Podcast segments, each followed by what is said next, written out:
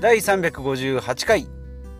ヒデダン実験レイディオ。今回のテーマは人生100年時代の自己投資ということで健康のお話をしていきたいなと思います。まあ、このポッドキャストお金の話とかですね。ビジネスの話スマホの話、えー、断捨離の話ミニマリストの話なんかをしてってるんですけども、まあ、時にはですね健康、まあ、自己投資っていうことでですね、えー、人生100年時代。私今44歳ですけども人生まあ50年と言われたですね戦国時代から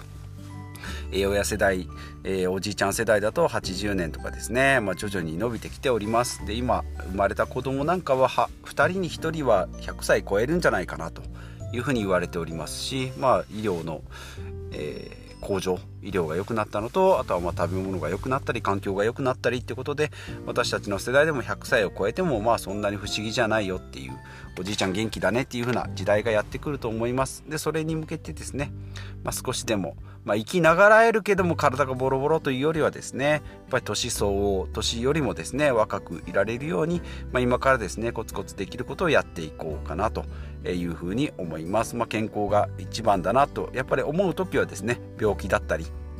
怪我をしたりなんか体に不具合があったりっていうことがあるかと思います。で私もですねちょうど3週間前に、まあ、歯の詰め物がこうポロッと取れてでまあその中が虫歯になってましたよっていうことでまああまりあの虫歯になって歯が痛くなることもないんですけどまあこういうのがいい機会だきっかけだなと思ってですね、まあ、近くの歯医者に行って、まあ、歯の周りを削ってですねまあもう虫歯ですよってことで神経抜きますってことでその歯の中の神経をこうグイッと抜いグイッかどうか分かんないけど抜いてですねまあ、そこを今、えー、治療してる最中でですね、まあ、抜いてなんか消毒液を1週間ぐらい浸してとかでそこから型を取ってで今度来週ですね型を入れて完了ということで今はですね仮の詰め物みたいなのをされております。やっぱり歯1個でもですね大した面積じゃないんですけどだから食べる時もですねすごい意識をするしだからこうベロでずっとそこを触ってしまうような感じよくありませんかね。歯にこうなんかもやしみたいなのが詰まってたらそこをずっとこうベロで触ってて顎が疲れるみたいな、まあ、あんな感じなんですけれどもやっぱり普段からこう歯をしっかり、まあ、そこからですねなんかこう歯ブラシもうちょっと気をつけるようになったので、まあ、虫歯一つになってみると健康というかその健全な歯っていうのがありがたいなというのはもう一回こう再認識することができたのでやっぱり健康についてはやっぱしっかり考えていかないといけないかなと思います。でまあ健康っていうとですね、まあ、ざっくりした話なのでじゃあその中で何がありますかっていうと、まあ、睡眠食事運動ですね。まあ、この中ですね、まあ、そそこからは歯ブラシだったりあと視力とかですね。肌のケアとか髪のケアとかっていうのがやってくるのかなと思いますが、まあ、3つですね、えー、睡眠と食事と運動ということで、まあ、睡眠ですね。私の場合は大体9時過ぎから最近ちょっと遅くなって10時超えたりするんですけどね。で朝5時に起きてで、まあ、筋トレしてですね。そこからまあ食事なんですけど、まあ、朝は今のところ抜いております。で昼と夜で、まあ、一応16時間断食みたいなことをやっております。で朝サーキットトレーニングをしてるんででその後にですねねえと、ちょっとこう体力使いすぎたなという時はプロテインを飲んだり、えー、バナナを食べたり、えー、しておりますが、まあ、昼と夜をメインで、えー、やっております。で運動は朝あですね。であとまあ週末になると泳いだりですねジョギングをしたりっていうような感じ。で普段の睡眠は7時間くらいかな。7時間8時間マックスで取れたらいいかなという感じですね、まあ、今寒くなってきて朝、えー、布団から出にくい、えー、冬になってきたので、まあ、そこでもですね、まあ、一応朝5時のアラームをこう一応目印に、ま、それでも起きてですねじゃやっぱり今日は体が乗らないなとかちょっとこうどこか喉が痛いなとか体が痛いなと思えばですね30分1時間、まあ、寝てですね。そこでまあ1日のスタート、まあ、その時はトレーニングをこうしっかり休んで体を休息休養させるっていうのも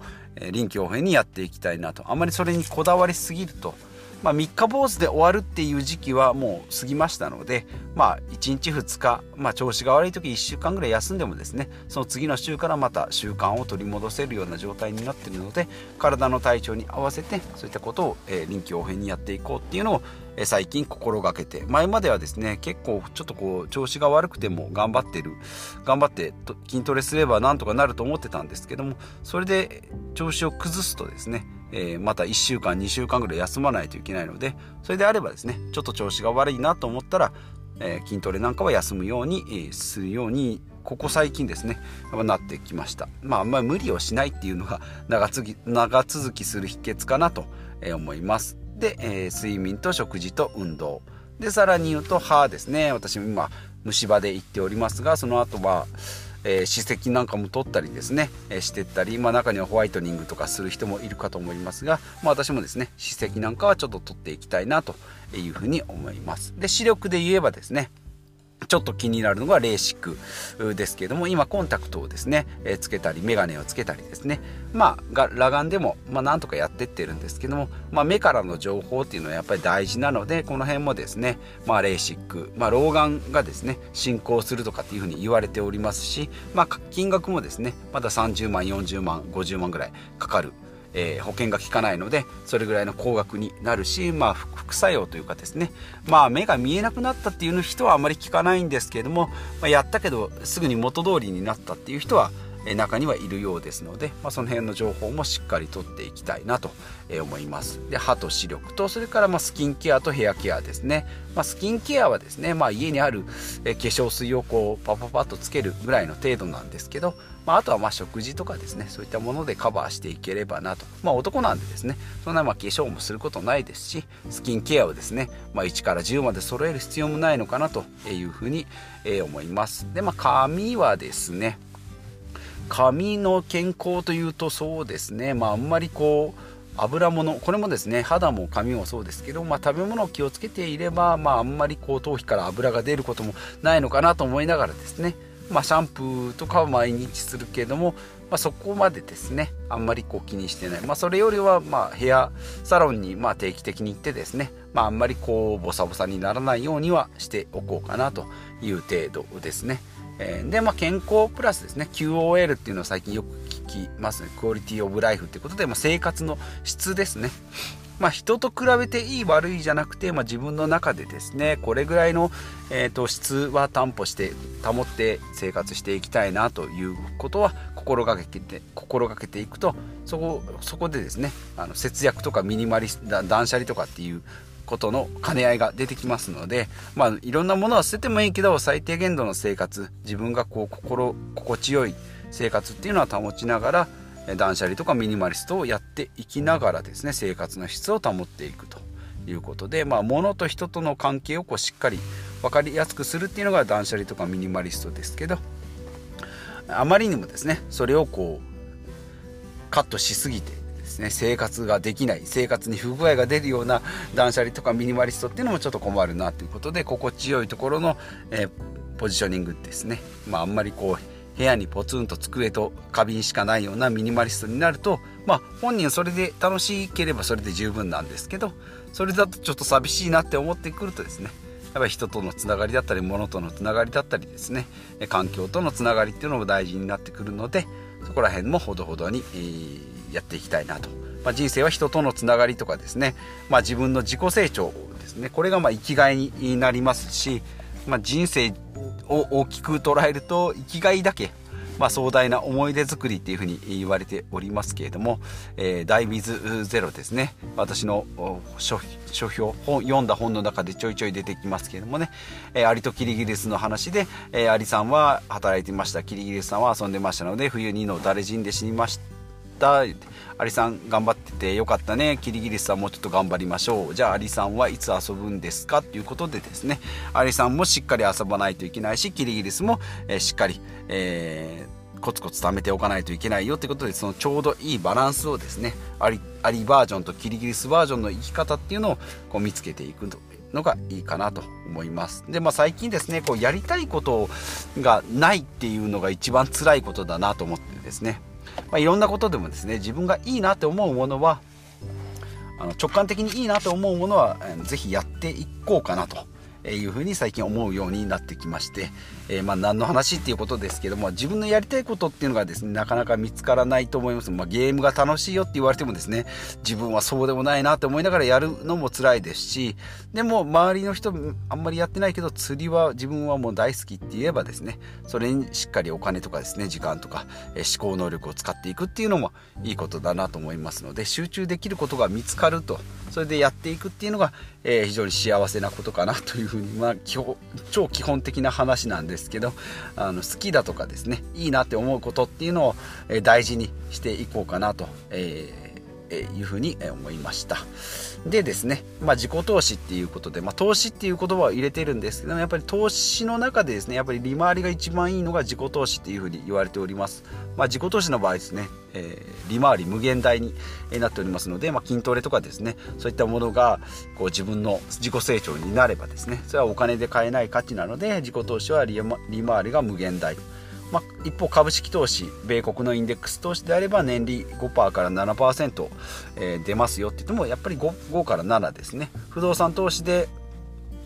えー、マンションなんかだと23%アパートだと 10, 10から15%一軒家でもですね15とか20とかですね。それでもですね年間ではそれぐらいになりますけれども、えー、まあ自分の自己投資であればですね例えばサラリーマンであれば給料が上がったりビジネスを始めればですね0から100万円200万円とこう稼ぐことができる。っていうことで考えれば自己投資の利回りはやっぱり無限大ですのでまあ自己投資にしっかりじゃあどんなことをすればいいの？ということで、まあ、読書とかですね、まあ、読書であれば知識を高めて、まあ、視野が広がったり専門的なこ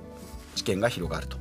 で食事であれば栄養をとってですね、まあ、健康を保つエネルギーということで、まあ、長い長く生きることができると。で学習です。習い事とかだと、まあ、自分の自己流でもいいんですけどもプロに教わったりすることによって、えー、正しい、まあ、スピーディーに正しくこう成長できるですね。まあ、こういうところに貧乏症をですね私注意しないといけないんですけど貧乏症っていうのが出ると、まあ、ついついこの辺ケチっちゃうんですね。習い事なんか行かなくても自分でやればただじゃんって思うんですけどそういうのだとやっぱりスピードが遅かったりこう癖のついたなんか我流になったりするので、まあ、本でもですね古本でいいじゃんとか、まあ、食べ物もですねファーストフードとかジャンクフードでいいじゃんとか習い事も我流とか自習でもいいんじゃないのと思うかもしれないんですけどもこういうところにですねしっかりお金が使えるように、まあ、これからもちょっとなっていきたいなというふうに思っておりますのでこの自己投資のところにお金をしっかり使うっていうのを、えー、小最近の目標というかですね新たなこうコンセプトにしておりますので、まあ、そういった新しいことを始めるとかですね自己投資にお金をこんな使いましたっていう話があればですね、えこれからも紹介していきたいなと思います。今回はですね、えちょっと健康の話から自己成長の話ということで、まあ、人生100年時代の自己投資の話、まあ、3週間前にですね、え歯をこう直して、え健康とか、まあ、自己成長のえことについてちょっと考えたのでお話ししてまいりました。このポッドキャストでは、え今回は健康の話ですが、えー、とビジネスの話とかですねスマホの話、まあ、不動産投資資産運用のお話なんかも、えー、織り交ぜてですね暮らしに役立つような情報を発信していきたいなと思います。ブログとツイッターをやっておりますのでそちらも覗いてみてください。ということでまた次回お会いしましょう。